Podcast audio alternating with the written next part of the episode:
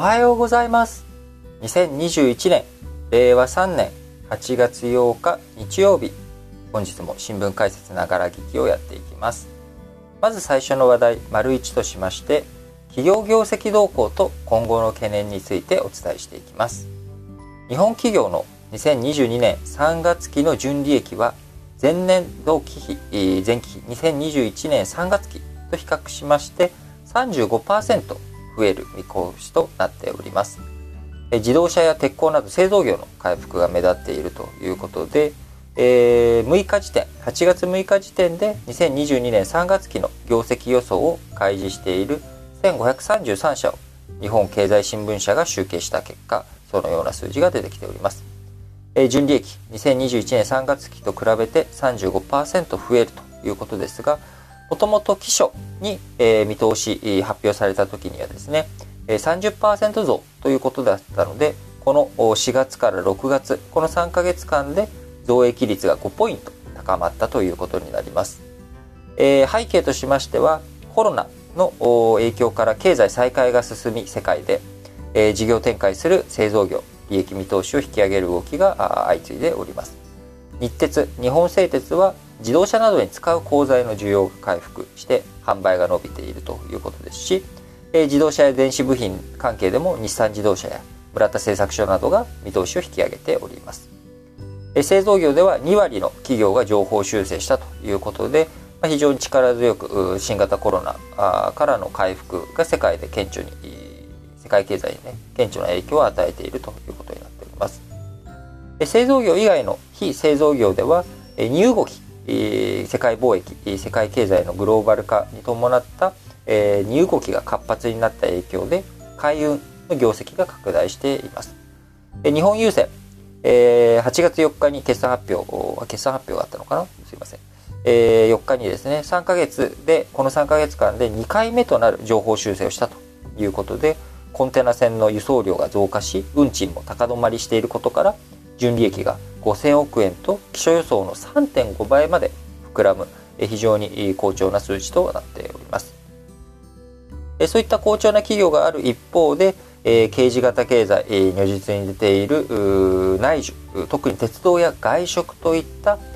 まさに新型コロナ直撃をしている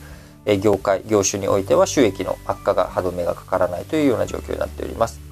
えー、昨日お伝えしました通りお盆休みとかのですね、えー、予約新幹線とか、えー、特急線、え、あるいは飛行機とかですねこういったところの、えー、需要回復というところはですね、えー、去年と比べたら回復ということになっておりますけれども、えー、それでも緊急事態宣言相次いで発出されるというような状況、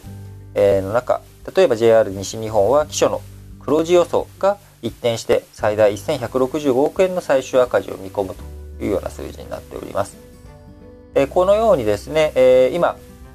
まあ、あの企業業績4月から6月については製造業を中心に好調だということでしたが、やはり3つ懸念があるということになります。1つ目、えー、まあ、これはもう新型コロナウイルスの感染ですね。日本国内にとどまらず、世界でも感染の再拡大というものが進んでおります。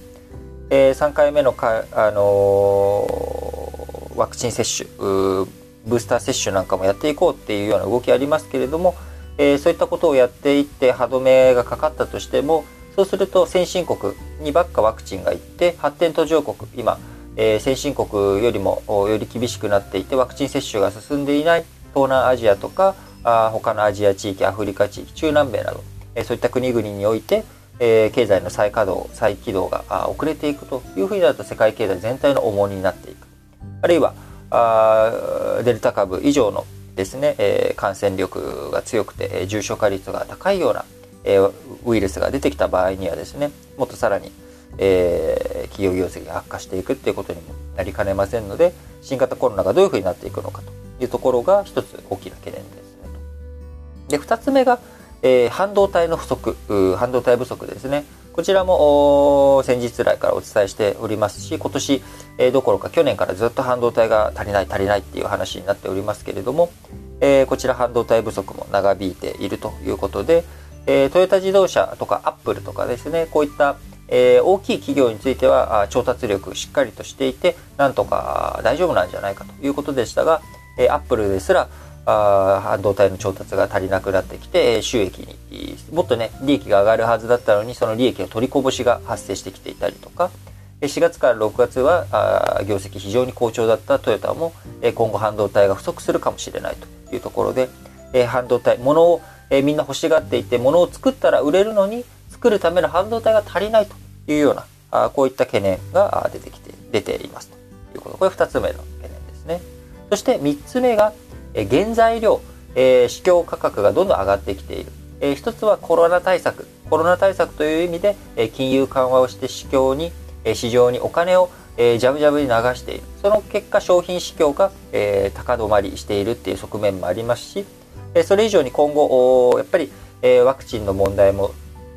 そうですけれども新型コロナの問題もそうですけれどもやっぱり環境破壊とかこういった自然環境にダメージを与えること人間っていうのも科学の力で完璧に世の中をコントロールできるわけじゃないんだよなと。改めて、え脱炭素社会しっかりと前向きにやっていかなければいけないというところもあり、え脱炭素をやっていくためにはですね、えー、まあ、一番その排出量が大きくて目先大きい、えところといったらやっぱり、え自動車。関係アメリカも今週自動車関係について EV で野心的な目標を出していこうということになっておりますが、えー、電動車の開発 EV の開発にはですね銅やアルミが不可欠ということになってきますんで、えー、こういったものの値段がどんどん上がっていく。